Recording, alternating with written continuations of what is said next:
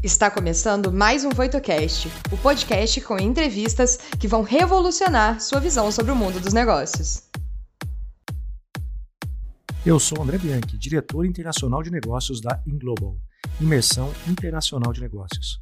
E vou te acompanhar nessa websérie, conhecendo e aprendendo com convidados de peso sobre os desafios dos empreendedores no maior polo de tecnologia do mundo.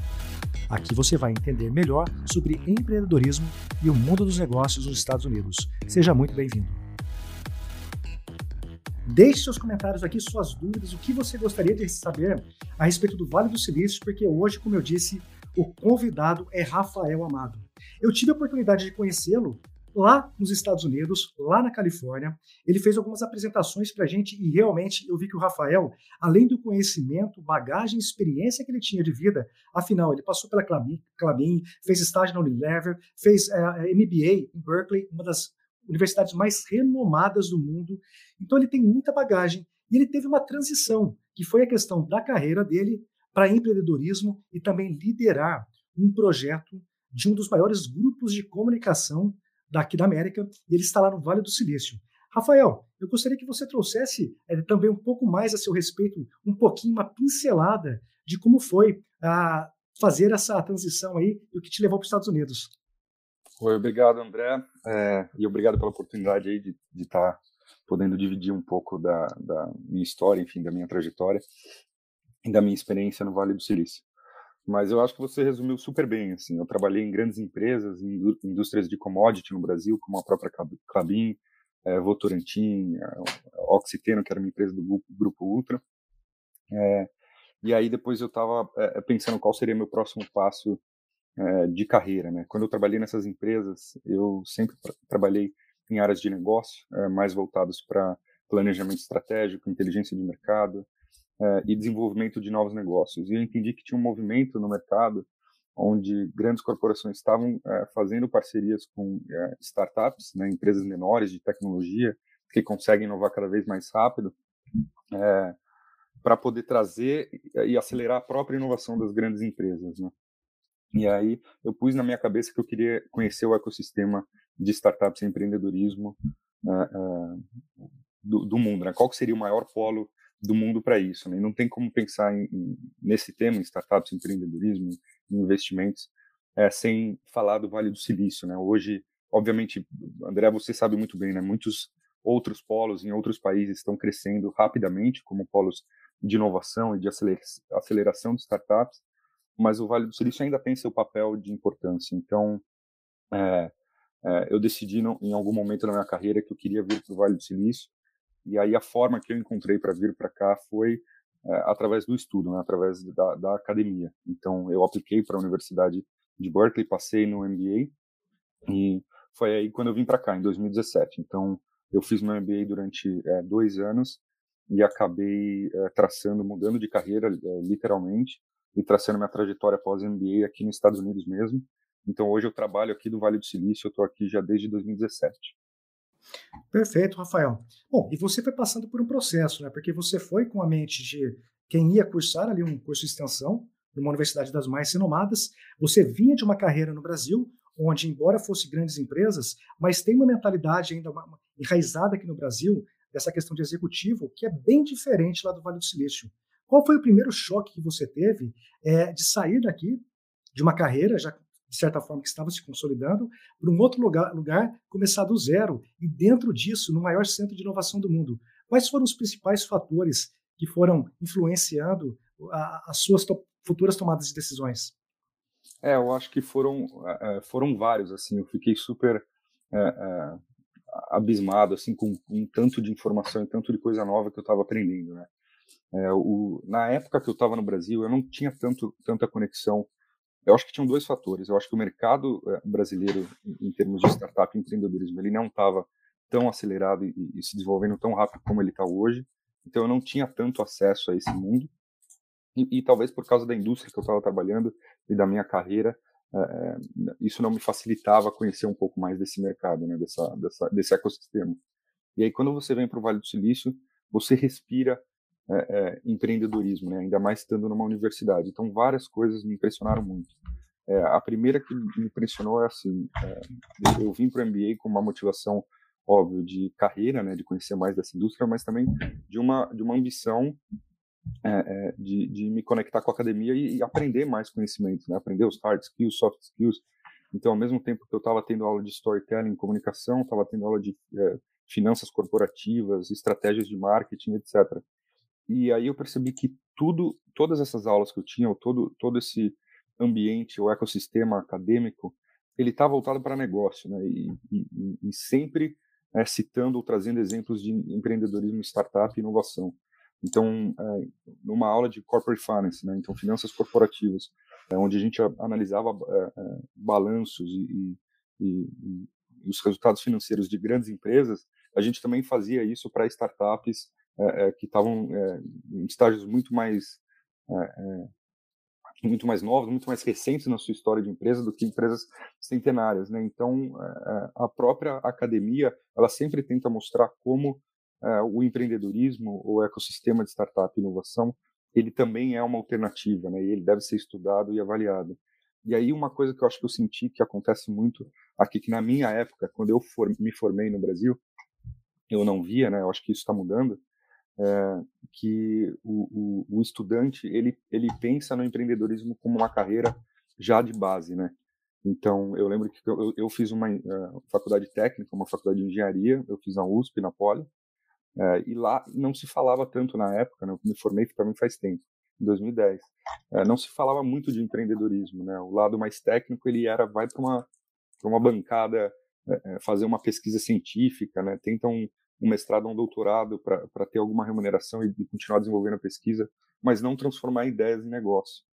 E aqui claramente você vê isso desde eu fiz um mestrado, né, então pessoas de uma idade já mais de 28 a 32, 33 anos, mas quando eu falava com os undergrads, que são o pessoal que está entrando na, na faculdade, é, muitos deles é, pensavam em ser empreendedores, desenvolver a própria ideia. Então acho que isso foi é, uma das coisas que me chamou mais atenção, assim, ou como o ecossistema inserido na academia é, propulsiona as pessoas a pensarem é, no, no, empreendedorismo como uma carreira. Mas eu acho que essa questão do Brasil ainda está muito enraizada, né? acho que é questão cultural.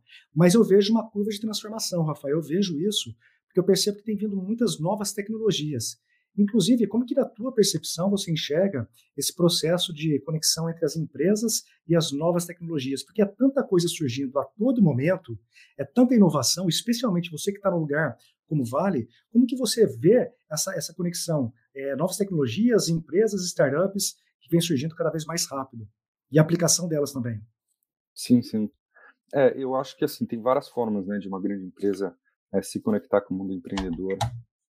É, e tentar trazer esse ritmo né, de aceleração da inovação que, que o ecossistema empreendedor é, oferece, que talvez uma grande empresa não consiga é, fazer por conta própria, né? E é natural, assim, quando você tem uma corporação, né, com, com dezenas de milhares de pessoas, é, de funcionários, estruturas corporativas enormes, as decisões naturalmente elas não, não acho que é uma crítica é ruim, né? Mas é, é natural que ela demore mais para tomar é, enfim, decisões e mudar de caminho, né?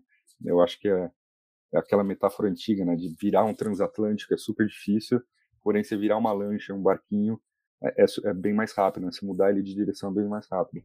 Então eu acho que é natural que grandes empresas começam a, comecem a, a, se aproximar dessas dessas empresas menores de tecnologia, startups, para tentar pegar dessa influência e desse dinamismo para absorver para grandes empresas. E tem várias formas de fazer isso, né? Eu acho que é, é, a principal forma, a forma mais fácil de fazer isso é começar a se relacionar de forma prática e formal, né, com é, é, com stakeholders do ecossistema, né? Quem são os stakeholders do ecossistema? É tão simples quanto é, grandes empresas começarem a falar com aceleradoras, por exemplo. Né? Você pode fazer isso de forma informal, através de um networking, participar de eventos que a aceleradora, uma aceleradora de startups, por exemplo, fornece, participar dos demo days, né? Que hoje você vive, é, veio muito para o Vale do Silício, né? Você sabe como é comum, cada esquina você tinha aqui um, um demo day, 10 startups apresentando suas ideias, né? E isso era muito presencial antigamente, né? E hoje, com o Covid, acho que talvez o, o é, é, ruim falar de algo positivo dessa pandemia, mas que trouxe a aceleração da digitalização, democratizou muito isso. Né? Então, hoje, qualquer um no Brasil, é, a única dificuldade vai ser o fuso de assistir o Demo Day da 500 Startups, uma das maiores aceleradoras dos Estados Unidos, que hoje publica o, o, Demo Day deles no YouTube. Né? Então, esse é um, é um jeito, né? Você vê quais são as startups que estão saindo dessas aceleradoras e assistir e participar desses eventos. Outra, outra, outro caminho é uma, uma coisa mais formal, né? Muitas dessas aceleradoras, por exemplo, tem uh, partner membership que eles chamam, que é literalmente você pode ter um investimento envolvido, né? Ter um contrato por trás, mas você uh, paga um, um, um montante para fazer parte desse ecossistema e você recebe essas conexões com startups, né? Então, uh, eles vão te dar deal flow, que eles chamam, né? Ou lista de startups. Eles vão entender os seus desafios dessa grande corporação e tentar localizar startups que estão lá no ecossistema deles, uh, que tem a ver com esse desafio que você tem. Enfim, tem várias formas. E um outro caminho é através de um relacionamento com os próprios fundos de investimento, né? Talvez uh, tem fundos que têm o braço de aceleração, mas tem outros que não. Mas mesmo assim, eles estão dispostos a, a, se relacionar com grandes empresas, porque eles querem que as startups que estão no portfólio deles cresçam, né? E aí um jeito informal é, é se relacionando mesmo, fazendo networking, e um outro mais formal é investindo capital, né? Então existe grandes corporações que têm capital investindo em fundos de investimento, né? Então através dessa relação Sim. eles separam um montante, investem num fundo e através disso aquele fundo vai trazer um retorno financeiro, mas ao mesmo tempo vai ter acesso a várias startups que obviamente a empresa pode é, se conectar, é, enfim, e, e, e, se aproximar desse ecossistema. Né? Perfeito, Rafael. Você usou por várias vezes a palavra conexão. Eu queria que você só desse, uh, focasse um pouco no ato do relacionamento do networking, que na minha opinião, o pessoal fala de Vale do Silício, fala de empresas como Google, Instagram e muitas outras, e fala do dinheiro, porque lá tem muito dinheiro. Na minha opinião, a maior riqueza do Vale do Silício são as conexões, as pessoas. Só coloca esse parênteses para que as pessoas compreendam, e eu quero pegar um gancho para segundo, o segundo ponto. A Laís Vitória ela fez uma pergunta a respeito de quais são os fatores cruciais para uma startup se tornar unicórnio. Então, já pega o gancho da conexão, networking, e se tem alguns fatores, você pode citar alguns para que a Laís possa é, ter uma luz, possa ter um insight, implementar hoje mesmo. Sim, é uma responsabilidade, né? Falar como uma startup pode virar um unicórnio. Acho que tem vários fatores e, e adianto que sorte, muitas vezes sorte é um, é um fator desses também. Mas dando um passo para trás, então, falando do network, eu concordo com você, é, é, é, André. Eu, eu, quando eu estava no Brasil, é uma visão pessoal minha, tá? É, eu ouvi o networking como, até como uma, uma palavra negativa, né? Parecia que eu estava querendo me aproveitar de uma relação e eu imagino do meu, da minha experiência aqui nos Estados Unidos, nesse ecossistema que eu vi, é, o network nos Estados Unidos ele é muito institucionalizado, né? É, você, é, o primeiro café com alguém você sempre vai ter, né? Se você é, manda um e-mail cold call, que a gente chama que é aquele e-mail, você achou a pessoa no LinkedIn, você manda, conseguiu, a pessoa te conectou, você conseguiu o e-mail da pessoa, você manda, ó, eu posso conversar com você por 15 minutos, né? Conversa de uma hora aqui, você não vai, vai ser muito difícil você ter mas eu posso conversar com você 15 minutos, eu ouvi o seu, eh, a sua experiência, ela conecta muito com uma coisa que eu fiz ou que eu quero fazer, e estou disposto a ajudar também. Então, você institucionaliza a conexão, né? Ela tem um interesse por trás, que é como as duas partes vão se beneficiar, mas tá, todo mundo está bem com isso, né? E, e, as pessoas fazem. Óbvio que dessas relações podem sair relações de amizade, relações mais próximas, né? E mais quentes, que eu acho que é, é, o latino-americano traz muito disso, mas ela, ela, ela, é uma prática super bem vista, né? Então, é, você vai ouvir muito, pô, queria conhecer tal pessoa, tal pessoa, e vão te falar aqui, né? Por que você não manda um e-mail? Por que você não vai no evento que ele está e tenta chamar ele é, é, ou ela depois daquela apresentação, né? Então, o network aqui é institucionalizado. E ele é essencial é, para você conseguir se conectar com as pessoas certas, né? E aí, tentando pular na pergunta que foi feita, é, um fundador ou uma fundadora ele tem que ter essas conexões é, para conseguir, acho que o bem mais valioso para uma startup quando ela está no início, que é feedback, né? É, ela conseguiu quanto antes testar a ideia dela com potenciais clientes, potenciais usuários, potenciais parceiros e potenciais investidores, eu acho que é o maior valor que o, o fundador ou a fundadora pode ter é, é, quando está iniciando sua jornada. E aí, para se tornar um unicórnio, eu, eu acho que assim não vai ter uma receita de bolo, mas pensando como uma grande empresa seleciona uma startup para trabalhar junto, ou um investidor seleciona uma startup para investir, tem alguns fatores que vão é, é, ser, ser analisados, né? E eu acho que o fundador ou a fundadora ela tem que estar tá, preparada para responder e saber essas informações. A primeira coisa que vai ser avaliado vai ser o time. É, e aí esse networking acaba sendo cada vez mais importante, né? Então, as pessoas vão olhar quem você é, qual a sua experiência, por quê e quais são as suas motivações de estar desenvolvendo aquela ideia, aquela tecnologia, quem é seu time, se você selecionou o time bem, quem são seus advisors, ou seja, pessoas que não só gostam da sua ideia, como é, dividem parte, separam parte do tempo dele para ajudar você a conquistar o, o, os desafios dessa ideia, etc. Então, a primeira vai ser o time. Óbvio, a segunda vai ser o produto e a sua tecnologia. Né? O que, que é o que você está oferecendo? Qual é o serviço? Qual que é o produto? Né? É, é, qual que é o, a, a, o custo de fazer isso? Qual o preço que você vai é, cobrar por aquele produto? Né? Então, qual o modelo de, seu modelo de negócio? Qual o seu modelo de receita? Qual a sua estrutura de custo?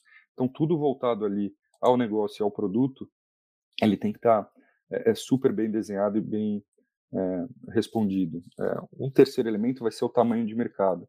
Então você vai ver até que tem fundos aqui no Vale do Silício que eles não vão uh, investir se a potencial do mercado que você está trazendo uh, não seja na ordem de grandeza de bilhões de dólares, né? Então, uh, se você está fazendo uma coisa, talvez seja um nicho muito, muito pequeno, você pode encontrar investidores, com certeza, mas você vai fechar talvez portas para outros investidores que usam o tamanho de mercado como critérios. Isso aí vão ter pesos diferentes, tá, gente? Eu não estou falando que tudo vai ser visto igual. É, é, não vai ser visto igual, vai depender do fundo das pessoas que se relacionam com você e também do estágio que você está, né? No começo, por exemplo, o André sabe, tem gente que recebe investimento é, é, tendo um, uma apresentação em PowerPoint, uma ideia e talvez um protótipo super feio, mas o time é tão incrível que as pessoas querem investir naquele time. Se o produto não der certo, aquele time vai ser o time certo para pivotar, que eles falam, né? É para você mudar de ideia, talvez mudar de direção, criar um novo produto para entrar no trilho do sucesso. E aí duas outras é, é, coisas que eu acho que vão olhar na sua trajetória como startup é a competição, né? Quem conseguiria fazer o que você faz de forma mais rápida, mais barata ou melhor? Se há alguma barreira de entrada, se tem alguma propriedade intelectual dessa startup que outras startups não vão ter acesso, é, enfim, outras outras perguntas dentro da, da competitividade, né? E, e análise de competidores. E a terceira e aí fica, ela fica mais importante para investidores do que para grandes corporações, que é a estratégia de saída, né, que se fala, é o exit. Um investidor, você pensa que ele vai se relacionar com você como empreendedora, é, óbvio, porque ele gosta da sua ideia, gosta do seu time, etc., mas no final, aquela investidora ou investidor está esperando um retorno financeiro. E esse retorno financeiro se dá quando a sua empresa ou abre capital ou é vendida, então tem a saída, e isso, é, essa estratégia tem que estar tá demora anos para isso acontecer, tá? Mas essa estratégia tem que tem que estar tá clara é, é para o investidor, porque ele vai querer ou ela vai querer o retorno financeiro depois que tiver sua saída. Né? Talvez a corporação não olhe tanto esse retorno financeiro, porque o objetivo da corporação é que você tenha sucesso para você fazer uma parceria com a corporação e ajudar essa corporação a, a inovar, enfim, mais rápido, melhor e, e com isso afetar aumentos de receita, redução de custos etc. Perfeito. Ficou claro aí, André. Tentei dar uma pincelada no. Ficou claro, e até porque o nosso, o nosso espaço aqui realmente é muito justinho, então a gente tem que espremer ao máximo um pouquinho de cada coisa, porque eu acho que o pessoal aqui, o objetivo principal é provocar as pessoas de que, primeiro, não é impossível. O outro ponto é compreender o que eles estão fazendo lá, para que a gente possa adaptar a nossa realidade no Brasil, porque nem tudo acontece lá, né, Rafael? É possível você dar um Ctrl-C e Ctrl-V aqui no Brasil, porque a cultura é diferente, o consumo é diferente. Mas eu acho que os pontos que você trouxe, especialmente para algumas perguntas que fizeram aqui sobre iniciar no empreendedorismo, ter uma startup, ter um negócio, eu acho que você conseguiu trazer um overview bem amplo e bem objetivo. E pessoal, eu vou dizer uma coisa para vocês. O Rafael é uma pessoa muito humilde, porque ele trabalha no maior grupo de, de comunicação aqui do Brasil, a Globo. Eles têm esse braço de investimento lá, e o que ele trouxe para vocês aqui, eu te garanto que alguns dos pontinhos que ele observa startups lá no Vale do Silício. É ou não é, Rafael? Então, é, se você observar alguns desses pontos aqui, no, como ele disse, não é uma receita de bolo, mas é o mínimo que você tem que ter para começar a despertar o interesse de outros. Confere? Exatamente, é isso mesmo. É, e aí, falando um pouco do meu trabalho, eu trabalho na Globo, a gente tem um escritório aqui, é, o, o, André comentou, eu, eu, não lidero o escritório, tá? Tem, tem o head do escritório é, que estava aqui no Vale do Silício faz alguns anos, é super experiente nessa indústria. E temos mais duas pessoas que trabalham aqui, um, um, uma pessoa que trabalha comigo e eu. E a gente faz exatamente isso. Nossa função é entender o que está acontecendo de melhor na indústria de mídia, entretenimento e publicidade, em termos de tecnologias que são desenvolvidas, né, modelos de negócio, pode ser de startups, de empresas já públicas, de big techs, que a gente chama, e etc., com os desafios da empresa. Né? Quais são os desafios da empresa, das áreas específicas, quais são o que, que vai ajudar a gente na estratégia de curto, médio e longo prazo, etc. E fazer essa conexão. Né? Então, um pouco do meu olho, eu acabo olhando essas, essas coisas. Né? Eu quero que o time da startup seja um time bom, porque se aquele produto crescer e a gente quiser trazer para o Brasil numa escala que a gente tem, aquele time tem que ser o time que vai fazer aquilo acontecer. Né? Então, eu, eu, pincelo um pouco esses fatores que eu trouxe na visão de quem está buscando se conectar com esse ecossistema para trazer inovação para dentro da empresa. Perfeito. E até uma pergunta aqui do Mauro Oliveira. O Vale do Silício vê com bons olhos o mercado de oportunidades no Brasil? Como que você que está aí já há um bom tempo, como que você tem percebido essa, esse olhar para as startups, para os projetos aqui do Brasil? Eu acho, eu acho que sim. É, eu não estou no Brasil já há um tempo, mas é inevitável ver e ouvir e ler sobre é, o que está acontecendo no mercado. Então, eu saí do, do, do Brasil em 2017, de 2018 para cá foram quando surgiram 12 unicórnios, 12 ou 13, 12 unicórnios, eu acho, no, no Brasil. Então, o mercado começou a crescer super rápido é, é, é no Brasil, ele é super recente, porém, ele está é, é, crescendo numa taxa absurda de alta. E quando você olha o mercado americano, apesar do investimento em startups aqui crescer ano a ano, e mesmo com a pandemia em 2020 bater um recorde, foram 156 bilhões de dólares investidos em startups, é, é, você tem um mercado de oferta de capital um pouco saturado, se eu puder falar isso, né? Ou seja, é, tem competição por quem não por quem vai pegar aquele dinheiro, mas por quem vai oferecer o dinheiro para startups certas, né? E aí quando você vê um mercado do tamanho do Brasil, né, com as possibilidades que a gente tem, um país continental com mais de 200 milhões de habitantes, uh, uh, digitalmente o Brasil super importante. Não sei se vocês sabem, mas para todas as plataformas digitais, TikTok, Facebook, Instagram, o Brasil é top 2 ou 3 do mundo. Né? Geralmente vem Estados Unidos, Índia ou, ou, ou né, algum país da Ásia quando é, o, o aplicativo atua lá e geralmente vem o Brasil logo ali em terceiro. Então, é um país que é super early adopter de, de tecnologia, então, com certeza, os fundos que estão aqui pensam, pô, se a gente puder pôr um capital num país estrangeiro, qual país que está aflorando em termos de empreendedorismo? O Brasil, com certeza, é um deles e, com certeza, está no mapa. Inclusive, tem vários fundos que estavam nos Estados Unidos que abriram escritórios no Brasil para investir em startups lá. Perfeito, Rafael. E agora, só falando um pouco do inverso. Eu vejo que muitos uh, empresários brasileiros ele tem a questão de outros países como, ah, eu tenho que mudar para lá para fazer negócio, especialmente na, questão de tecnologia ou de expansão. Mas é, é, possível, por exemplo, criar joint ventures com empresas que estão aí no Vale para trazer soluções de, de, empresas que já estão tracionando lá algum tipo de solução e trazer isso para o Brasil. Como que você percebe? Tem algum tipo de estudo? Você que tem visto aí a, todo o cenário de bastidores do Vale, como que empresas brasileiras podem se beneficiar de soluções de empresas aí do Vale do Silício? Sim, eu, eu acho que eu, eu, eu citei alguns aqui, né? Eu acho que tem a questão de você conseguir absorver desse ecossistema criando é, é, veículos formais de relacionamento, né? Seja sendo parceiro de uma aceleradora, pondo dinheiro no fundo ou criando um braço de corporate venture, né? Então tem empresa que faz isso, ela, ela pega, separa algumas pessoas dali, elas vão ter um budget, um, um dinheiro, um orçamento para aquele ano e vão fazer investimentos em startups com, óbvio, viés de retorno financeiro, como fundo qualquer, mas também com viés de é, estratégico, né? E conseguir plugar aquelas startups é, é, na tua empresa. E tem é, um caminho também que, que, que eu, eu, não tenho estudo, tá? Eu não sei o número disso, do volume disso que está acontecendo, mas é uma coisa que eu olho no meu trabalho.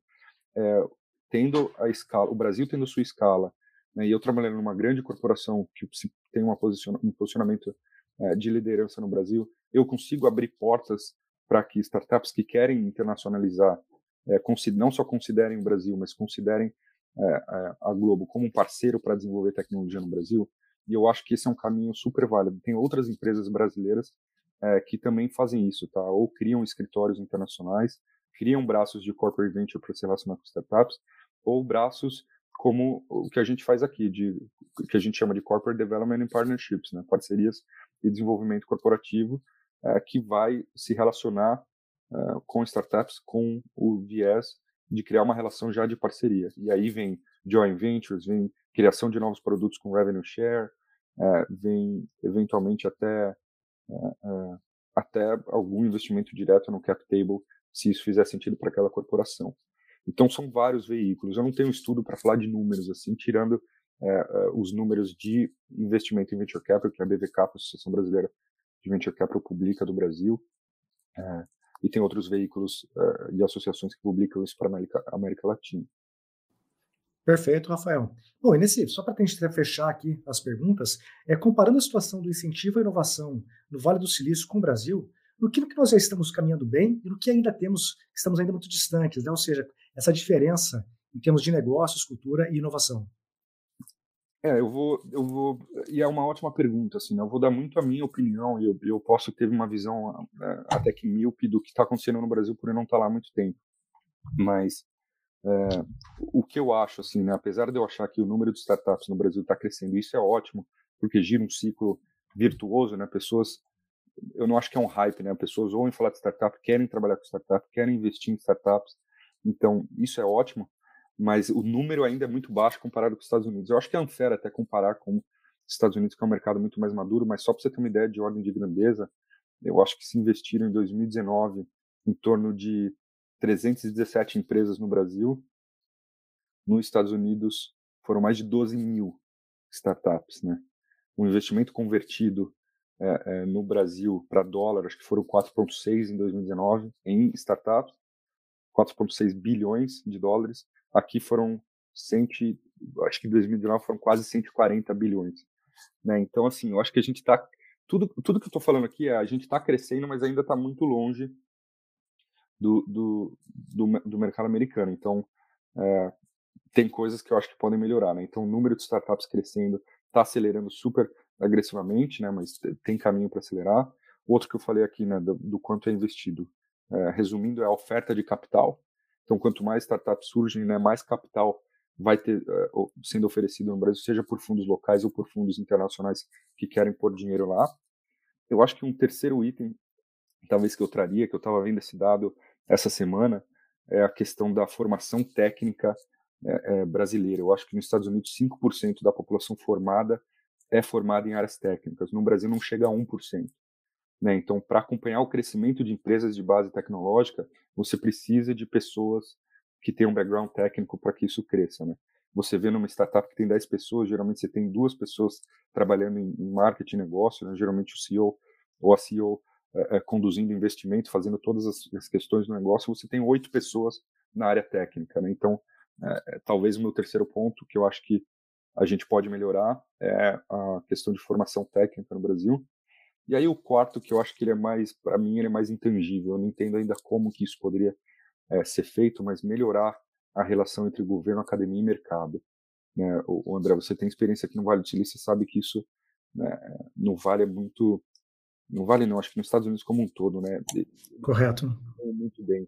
Então, por exemplo, eu saí da University of California de Berkeley, é, eu, eu fiz estágio numa aceleradora que tinha parte dela tinha dinheiro que voltava para Berkeley e Berkeley é uma universidade que é financiada pelo governo, né? Então você tem ali aceleradora conectando com o mercado startups, a academia e o governo numa tríplice, tríplice ali que está gerando negócio, gerando emprego, gerando, uh, uh, enfim, melhorando a economia daquela região.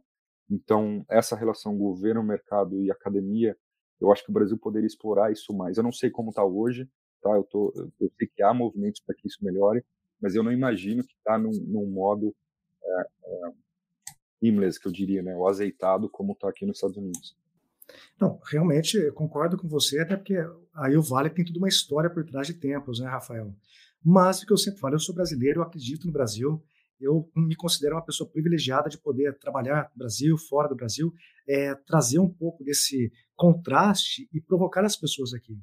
Então, eu acredito que a gente está no momento de transformação. Essa transformação, a, a velocidade talvez poderia ser mais rápida, mas como exige mudanças de comportamento, seja do setor privado, público e até mesmo é, de investidores, então eu vejo que a coisa está se organizando. Em algum momento a gente vai conseguir ajustar isso para poder gerar resultados.